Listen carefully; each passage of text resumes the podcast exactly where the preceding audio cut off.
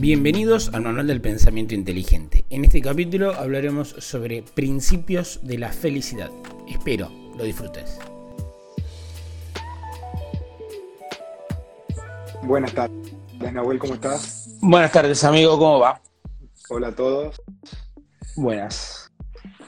Bueno, amigo, eh, para nuestra conversación de hoy vamos a hablar eh, de algo que tiene muchas definiciones, y claramente no es el punto nuestro hoy hablar sobre las definiciones, pero básicamente vamos a hablar de los principios sobre la felicidad.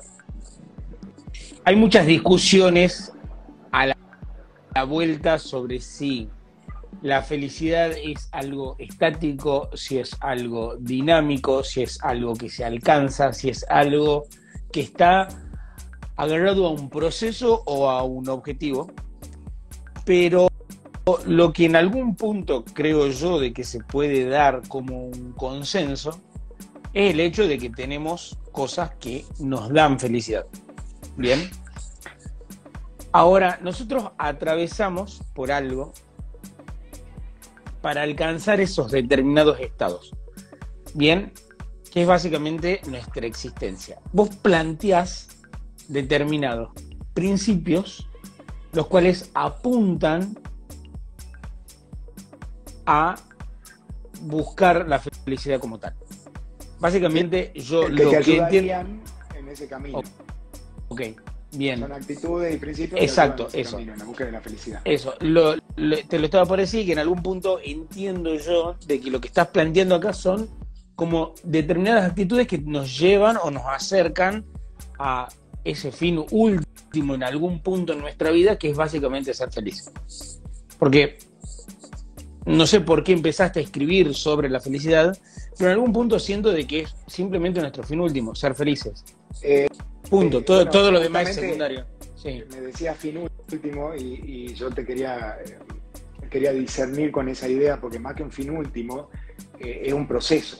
Es, te diría, el fin último debería ser alcanzar un estilo de vida que mientras mientras está siendo vivida, te, dé, te genere todos los placeres que implican eh, la explotación de tus mayores niveles posibles de felicidad. Eh, no todo el mundo nace con la felicidad. Eh, con respecto a la felicidad hay mucho de eso que, que tiene que ver con factores genéticos que no elegimos, pero por supuesto se puede potenciar o destruir con ciertas actitudes. Bien. Bien, perfecto. Bueno, hablando de estas actitudes, tenemos el primer principio, que es nunca te burles del intelecto, del cuerpo ni de la carrera de nadie. Bien, o sea, básicamente no observar la vida de otra persona. No sé si va por ese lado. Más, que no observar es no ofender. Eh, no existe ningún beneficio, ningún resultado positivo posible derivado de ofender a alguien.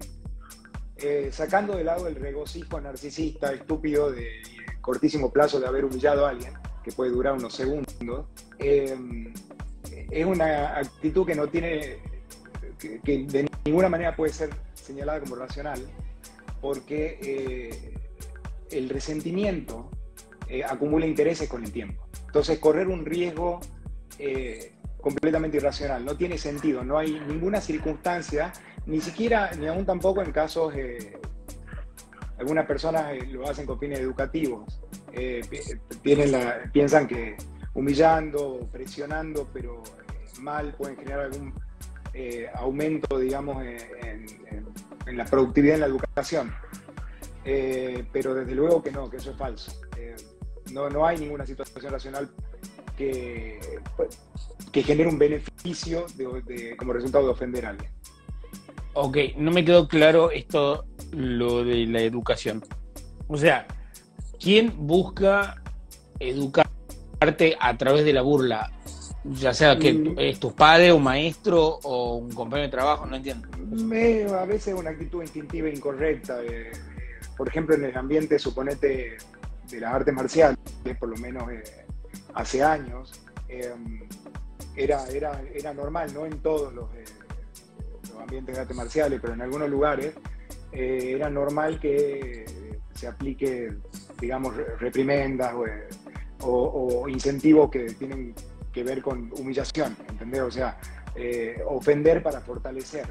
Eh, Bien. Yo, yo tengo la sensación de que eso es, eh, bajo, por ninguna circunstancia va a funcionar. Bien. Ahora, te voy a traer un ejemplo. Estamos trabajando, ponele, con, con otras personas, porque esta vida es toda multidisciplinaria, claramente, y de repente aparecen o al menos a nosotros nos pasa mucho el hecho de que somos economistas, en donde todo el mundo quiere opinar sobre lo que estudiamos. Bien, sobre lo que estudiamos, o este, incluso sobre lo que lees o, cosas así. O sea, somos, desde mi punto de vista, la carrera de la cual todo el mundo habla. Eh, entonces, por ahí eso puede generar algunas cuestiones de sentimientos encontrados y no sé si necesariamente es la burla a otra carrera, pero por ahí sí nos toca en algún punto el ego en decir, no, no, pero pará, o sea, he estudiado eso, yo estudié esto. Por esas razones que imprimimos al principio. Porque instintivamente a vos lo que te nace cuando escuchas que alguien te está hablando de tu área de competencia eh, y está descalificado para hablar de tu área de competencia es de un deseo eh, retributivo de humillación, te dan ganas de humillarlo pero eh, en el, de ninguna manera va a tener un beneficio de eso. Cuando alguien comete un acto de estupidez delante tuyo, eh, ¿cuál sería el sentido para vos? ¿Cuál es el beneficio posible de humillarlo? En todo caso, no le escuche, no le dé más tu tiempo, pero humillarlo para qué? Bien. Humillar a alguien, de hecho, eh, ¿cuál sería el, cuál es el beneficio posible de castigar a alguien por su estupidez? No puede hacer nada con su estupidez. Una cosa es mala voluntad, necedad. Pero cuando es estupidez, y la necedad es una, en mi opinión, una subcategoría de la estupidez, eh, no hay nada que pueda hacer. Entonces, humillarlo por eso, ¿para qué? Ahorremos tiempo, básicamente. Claro, te van a, vos vas a tener ese instinto de hacerlo. Por eso justamente se había que escribir al principio, porque te dan ganas y te, genera un regocijo inmediato, pero no, ¿cuál es el beneficio? No, no, no, no, no lo va a hacer más receptivo porque, porque te le burle o porque lo expongas. La contrario, te puede ganar un, enemigo y eso te puede salir caro más tarde en la vida. Perfecto. Perfecto. Bueno, eh, segundo principio. Sé duro con vos mismo y suave con todos los demás. Nunca al revés. Y claro. Eh, ser sos duro con vos mismo. Ser duro con vos mismo significa ponerte expectativas altas. Buscar valores nobles, altos, lo mejor. Buscar para vos lo mejor del mundo. Ser duro con vos. Ser suave con los demás es ser tolerante. No te preocupes tanto por ellos. Por enseñarles, por eh, convertirlo en lo que vos crees que es virtud. Porque de lo contrario, pasa lo siguiente. Si vos sos duro con vos mismo y sos suave con los demás, vos, como, al ser duro con vos mismo, al ponerte estándares altos, vas a evolucionar, te vas a convertir en una mejor persona. Y al mismo tiempo, siendo suave con los demás, siendo tolerante, los demás te van a querer. Si vos sos duro con los demás, pero sos suave con vos mismo, pasa exactamente lo contrario. Vos no evolucionás, vos te quedás donde estás y los demás te van a odiar. Entiendo, pero para, primero, porque tengo una gran duda de lo que dijiste al principio. Dijiste expectativas altas. Me gustaría corregirlo y después vos me dirás si estoy equivocado o no. Pero para mí las expectativas en general siempre tienen que ir rozando el suelo, porque de esa forma uno es más feliz. Eso por un lado. No sé si te referías a las expectativas o en algún punto a las metas. Ponerse metas altas con expectativas bajas lo cual en algún punto, si uno llega a las metas altas que se puso con las bajas expectativas, el extra de felicidad en algún punto debería ser mucho mayor. No sé si compartís este razonamiento. En realidad entiendo a dónde vas, pero en algún punto las expectativas y las metas se conectan. Entonces, eh, hay un equilibrio en eso. Cuando hablas en felicidad en general, podés decir, bueno, el secreto de la felicidad son bajas expectativas. Cuanto más bajas estén tus expectativas, te vas a comparar con algo menor, no te vas a sentir miserable. Eso es una, cosa lógica. Eh, de, todas maneras, eh, como subcategoría de eso, si vos te pones expectativas demasiado bajas para vos mismo, no va, no va, a, no va a alcanzar tu potencial. Entonces tiene que ser equilibrada. Si vos pones tu expectativa demasiado baja, vas a ser una persona inmensamente mediocre. Entonces, y si, son, si las pones demasiado altas, vas a vivir eh, eh, miserable porque vas a estar comparándote con algo que nunca alcanzás. Y la verdad es que necesitas, eh, tu fisiología necesita tener éxito de vez en cuando. Si no tenés ningún éxito, tu, cuerpo te empieza a avisar, tu cerebro te, va a guiar por un camino diferente, pero te va a decir, mira, a donde estás yendo eh, no está bien, no te vas a sentir bien. Lo único que te hace cambiar es el dolor. Y ese dolor se produce como resultado de que tu propia biología no está aceptando lo que estás haciendo. Entonces, ojo con las expectativas demasiado altas. Las expectativas equilibradas. Bien. Ahora, de vuelta, vuelvo al otro principio, al, que tiene que ver con que en realidad es el último, apreciar lo que, lo que tenés o serás infeliz. Lo conecto con este tema porque viene, el, viene a Bien, bien, perfecto. Eh, esto es, eh, en su libro la, paradoja de la opción, el psicólogo Barry Schwartz eh, declara como en broma que el secreto de la felicidad es tener las expectativas baja, que cuanto más es menos. La razón por la cual eh, él, de esto, esto se deriva de una investigación que hace, por supuesto que esto es la conclusión final en, dos líneas, pero es mucho más profundo que esto. Em, pero básicamente eh, él cuenta cómo eh, antes, cuando él era joven, las opciones, es algo es por lo que se llama la paradoja de la opción, eran menores y al no tener que tanto para elegir, entraba en un nivel de ansiedad menor y por esa razón eh, era más feliz. Eh, esto era para cerrarte el asunto. No, no, bien, no, no, se entiende, se entiende, se entiende, bien. y yo te voy a volver a, al, anterior.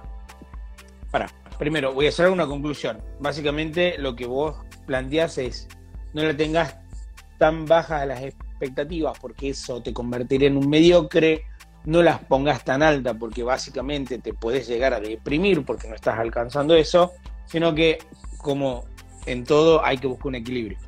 Esa es la idea. No hay una fórmula que, que, sea tan perfecta, un principio que cubra todas las opciones. Siempre todo admite un nivel de refinamiento.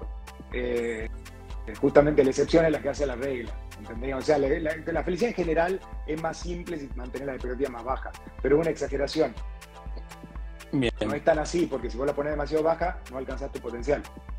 Ok, bien, bueno, y eh, para cerrar el segundo principio, que hablamos sobre el hecho de ser suave con todos los demás, que en algún punto dijiste de que el hecho de ser más suave con eso, en algún algún punto te hace, entre comillas, ¿no? Como una persona más buena, entonces traes, o sea, no las otras personas igual. Más querible. Más querible. Si vos sos suave con los demás, si vos tratás bien a los demás por efecto de, del sesgo de retribución, los demás te van a tratar bien a vos.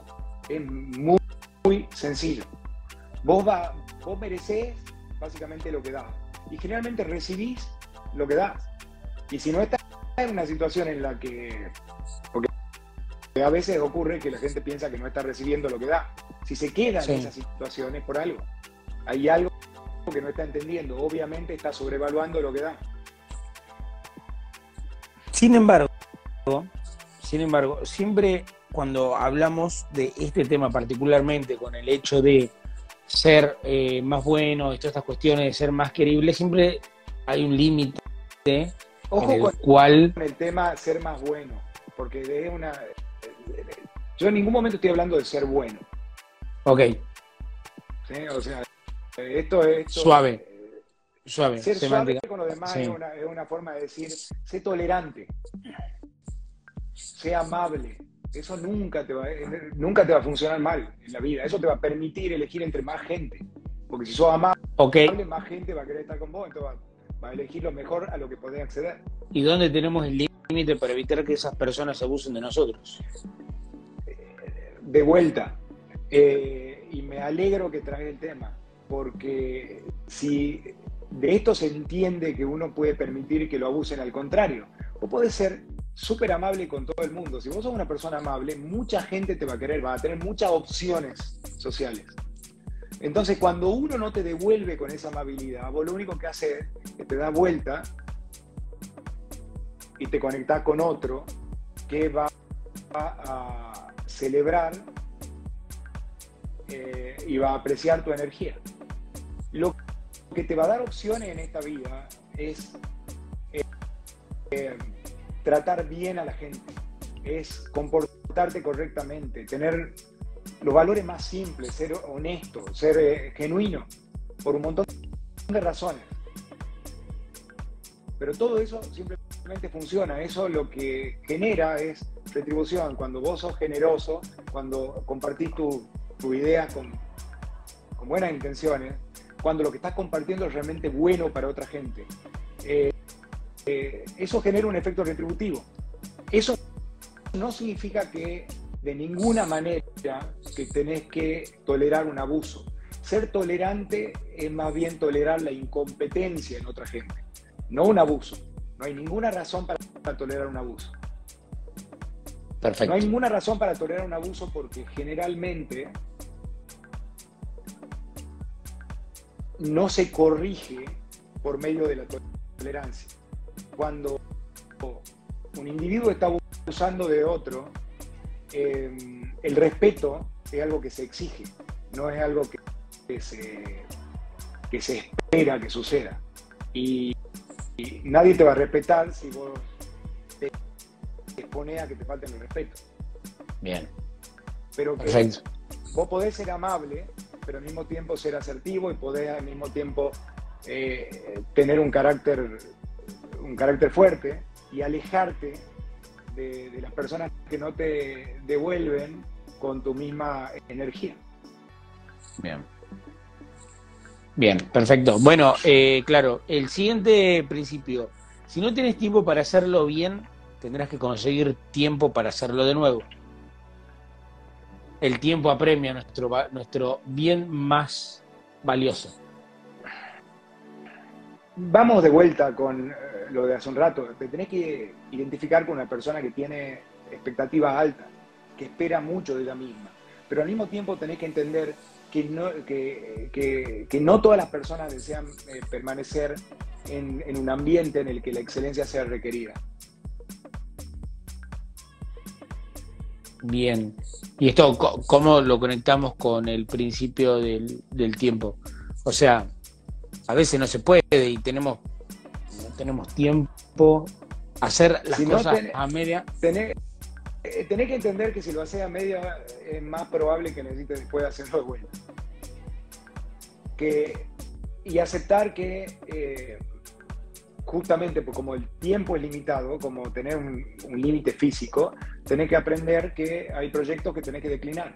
Tenés que aprender a identificar cuáles son los más productivos para vos pero hacerlo bien. Mira, hacer las cosas bien significa meter la intensidad. Es más fácil eh, eh, conquistar a que 10 personas te amen a que un, que un millón de personas eh, te amen, amen a tu producto, a que un millón de personas piensen que tu producto es mediocre porque lo reconozcan.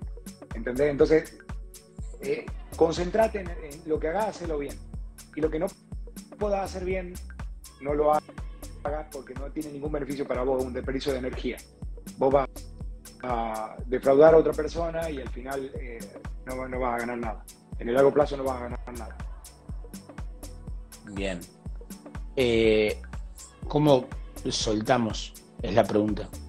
¿Qué deberíamos tener en cuenta para saber de que esto nos está hundiendo y que hay que soltarlo? Porque creo que en eso se basa esto. O sea, si, si no tenés el tiempo, listo, bueno, listo, hay que soltarlo. ¿Cómo soltamos? hay que soltarlo. Creo que lo más... O hacer un esfuerzo eh, extremo pues, por, un tiempo limitado para llevarlo a cabo correctamente, pero no lo entregues mal hecho. Bien. que, cómo, tu pregunta es cómo elegís, cómo priorizás, eso depende de, justamente el valor intrínseco del proyecto para cada uno. Uno tiene un tiempo que es limitado y lo puede aplicar, hay una cantidad de horas por día que vos podés aplicar a distintos proyectos. Eh, vos tenés que saber que de hacerlo tenés que esperar a hacerlo muy bien y tenés que tratar de predecir cuánto tiempo te va a tomar. Y eh, eh, luego, entendiendo, digamos, cuáles son tus distintas alternativas, si no, si tu tiempo físico no da, tendrás que elegir priorizar cuáles son los más importantes para vos. Em, eh, pero no hay una forma de identificar cómo cuál es más importante. Algunos por ahí tienen necesidad financiera, otros priorizan necesidades sociales, otros priorizan, eh, qué sé yo, el amor, ¿entendés? Eh, ¿Por qué? Porque todos están en distintas situaciones. Sí. Bien, perfecto. Bueno, queda claro, el siguiente principio, en algún punto me da gracia porque estamos a principio de año y es el momento de empezar a comenzar cosas.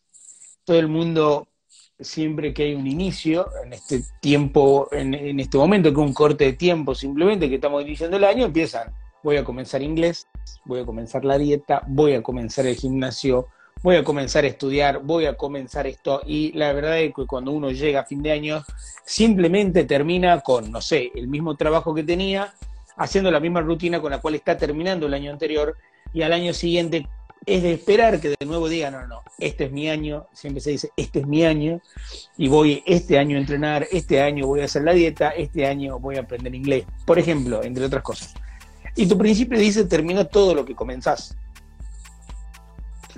Eh, identificarte con una persona que no termina todo lo que comienza eh, tiene un efecto debilitador sobre tu carácter.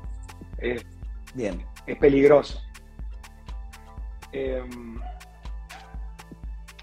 si vos ya te identificaste con una persona que no termina todo lo que comienza, si tu carácter ya está debilitado, lo que tenés que hacer es revertir el proceso.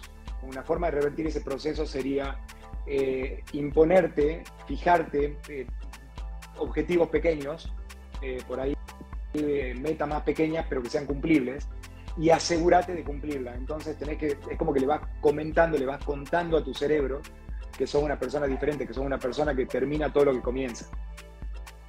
Ok. Si no va a pasar la vida entrando y saliendo del proyecto y no va pasando a ningún lado. Bueno, bien mi pregunta es algo tan sencillo como, por ejemplo, no sé, hacer ejercicio. ¿Cómo planteas una meta ahí? Porque no es algo que lo vas a terminar. Desde mi punto de vista es algo que tenés que iniciar y, es algo que no se termina, es algo que vas a hacer. en, ese, caso, eh, eh, si tu meta es eh, hacer ejercicios, es un objetivo permanente, es nunca interrumpirlo. Y eso es terriblemente importante, porque, porque la, la, intensidad está sobrevaluada, pero la, la, consistencia está totalmente subvaluada. Entonces, eh, si tu meta es hacer ejercicio, tu meta es hacer ejercicio, es no dejar nunca. Y en la medida en que seas sistemático con tu ejercicio, eh, hacer esfuerzos que sean moderados y que te den grandes resultados a lo largo del tiempo. Claro. Eh, en cambio, si sos demasiado intenso, es probable que te funda, que drene tu fuerza de voluntad, que no dure eh, eh, demasiado y, no, y al final no, no tengas ningún resultado. El resultado sea cero absoluto. Claro. Bueno, acá. ahora te conecto con lo que vos, preguntabas, déjame que te cierre la idea. Ahora bien, si querés hacer ejercicio, tenés que hacértela fácil, tenés que hacértela simple. Y lo tenés que planear. No es cuestión de simplemente decir, eh, se me ocurrió una idea y voy y empiezo. No, tenés que, tiene que ser bien coherente con tu semana, tiene que ser totalmente cumplible. Tenés que pensar si hay algo que lo va a sostener en el tiempo. De lo contrario, es mejor eh, esperar hasta encontrar una alternativa que sea más eh, atractiva, pero que realmente te motive. Si no lo vas a sostener en el tiempo, es eh, totalmente, eh, no tiene el menor sentido ni comenzar. Bueno, esto porque lo traigo en algún punto fue porque en algún momento me dijeron de me puse a hablar con un médico sobre el tema de, por ejemplo, las dietas, y el tipo se me sentó al frente y me dijo, guarda con las dietas, porque todo el mundo piensa que cuando inicia una dieta tiene una fecha de caducidad en algún momento. Entonces ahí obviamente me habló, me habló de los hábitos, de cambiar determinados tipos de hábitos, y me dice, vos con esto vas a poder vivir tu existencia. Entonces por ahí capaz que deberíamos, y esto solamente para complementar un poco de lo que estás diciendo, el hecho de al momento de ir a plantear cosas, no plantearlas como cosas que se van a terminar en algún momento para determinados objetivos. Bueno, eh, está bien. Lo que pasa es que justamente la dieta, en general, no, la dieta no funcionan porque es lo que te, lo que vos describías. Vos lo que en realidad tenés que, eh, tenés que conseguir es cambiar tu hábito de alimentación. Eh, de manera que sea algo que puedas hacer en forma permanente. En la medida en que vos pongas, que trate de transcribir una regla, una lista de productos que te vienen en forma completamente antinatural, que no tiene nada que ver con lo que vos eh, estabas acostumbrado a ingerir, es menos probable que lo sostengas por el tiempo, en virtud del sesgo de, la eh, eh, regresión a la media. Vos volvés a tu situación promedio. Uno tiene esa propensión, esa propensión es muy poderosa. Entonces, lamentablemente hay toda una industria sobre, sobre ese asunto que promete algo que es imposible de cumpla. Ninguna dieta nunca va a funcionar en el largo plazo. Eso no puede funcionar porque eso no genera cambio de hábitos. Porque la dieta tiene que tener una fecha de fin. Y si no tiene fecha de fin, la pone uno porque se harta. Entonces vos tenés que ir acomodando lentamente tus hábitos hacia un objetivo de largo plazo que te lleve a ingerir la cantidad de calorías que tenés crédito para ingerir por día. Y eso depende de cada uno. Eh, ese crédito de calorías eh, se incrementa con el ejercicio físico y con el tamaño del cuerpo. Y se, por supuesto que, decrece con la cantidad de calorías que ingerís, con la calidad de la comida que ingerís. Si comes más proteína, tienen relativamente menos calorías. Entonces, en mi opinión personal, lo que yo hago, lo que a mí me funciona es eh, tratar de moderar las porciones. Y yo sé que como bien, que como relativamente bien, que son cosas para las que mi organismo está eh, diseñado para ingerir, viste que es lo que comíamos cuando éramos cazadores y recolectadores, carne, verduras, esas cosas. Eh, es solo manejar, en general voy a estar bien nutrido, solamente, solo necesito eh, controlar la cantidad de calorías, que como tener una idea de cuántas calorías como. Bien. Y pesarte todos los días te predispone bien, es una muy buena idea porque vos te levantás a la mañana, eh, cosa de tener una comparación homogénea, vos tenés una idea de cuál es tu peso, tu peso objetivo o tu, rango más o menos ideal. Entonces, si estás por encima de ese rango, eh, o estás alcanzando ese rango, te va, a notar que estás tendiendo a engordar y, vas te va a predisponer mejor para ese día para no comer o para evitar ingerir lo que es más superfluo, lo que te interesa menos. Muchas veces uno come sin ganas. Y por otro lado, si por efecto, por, cosas que te pasaron en la vida, eh, has tendido a bajar demasiado de peso, también lo vas a notar.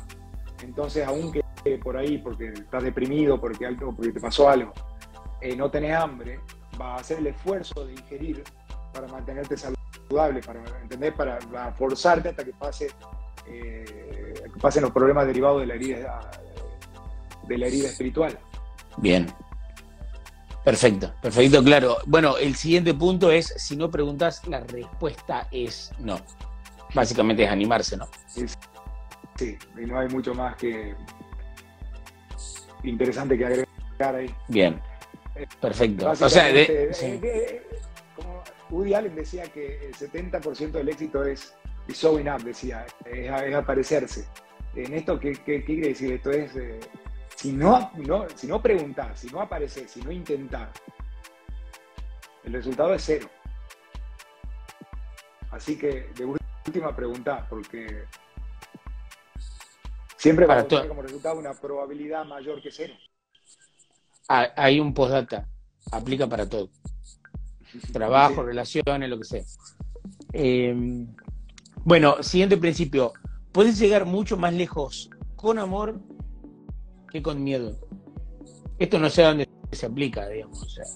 obviamente siempre es mejor no tener miedo, no sé si amor, no sé si será la palabra que usaría, pero en algún punto no tener miedo, avanzar, me e iría, parece que va, por, que va por otro lado. Poder llegar mucho más lejos con amor que con miedo se refiere a que eh, tratando a otros eh, y tratándote a vos mismo con amor, eh, el amor es un incentivo más poderoso que el miedo. Y además genera lealtad, es más, seguro en ese sentido. Si, si, vos te tratás a vos mismo con amor, y tratarte con amor no significa de ninguna manera darte con todos los lujos y los caprichos eh, que se te ocurran. Significa realmente tratarte con amor. Tratarte con amor implica estar dispuesto a sacrificarte y a invertir por vos mismo para que vos seas alguien mejor, para que tu futuro vos viva una vida mejor que la que vos estás viviendo ahora. Tratarte con amor significa muchas veces reprimirte de cosas que sabes que pueden ser tóxicas para vos. Significa, tratarte con amor significa, por ejemplo, evitar probar por la primera vez, por ejemplo, algo tan tóxico como la cocaína o la heroína, porque sabes que te pone algo muy malo. Eh, tratarte con, amor significa a veces tratarte, negarte cosas. Em, pero tratarte con amor también significa hablarte con respeto. Tratarte a vos mismo con respeto, con respeto ¿no? No hablar, eh, tener, nunca te, te maltrate, nunca te insulte a vos mismo. Eso no, no tiene ningún, ningún beneficio para vos. Ok. Bien, bien, perfecto. bueno, y por ese sentido. Y, con los demás también. Si vos lográs y tenés capacidad de ofrecer amor por efecto de la retribución, lo que vas a recibir es amor. Bien. Si vos ofreces miedo, podés llegar muy lejos con el miedo también. Pero si tenés las dos posibilidades, Em, el amor puede ofrecerte una, solución más estable. Perfecto. Bien, claro. Y por último, las personas honorables no se victimizan. ¿Ante qué situación? ¿Ante ninguna? Ante ninguna. Em, es totalmente esencial para tener una autoestima alta comportarte como vos considerás que es honorable, de acuerdo a, tus a tus mejores, más altos y más nobles valores. Si vos te comportás de esa forma, si vos te observás a vos mismo actuando en forma noble, en forma eh, coherente con tus más altos valores, tu autoestima se refuerza. Es lógico, ¿no es cierto? O sea, si vos tratás a alguien así, eh, esa persona te va a querer más. Si vos te tratás a vos mismo así, vos te vas a querer más a vos mismo. Entonces tu autoestima se refuerza. Victimizarte es perder el control de una situación. Victimizarte es decir, yo sobre esto no tengo ningún manejo.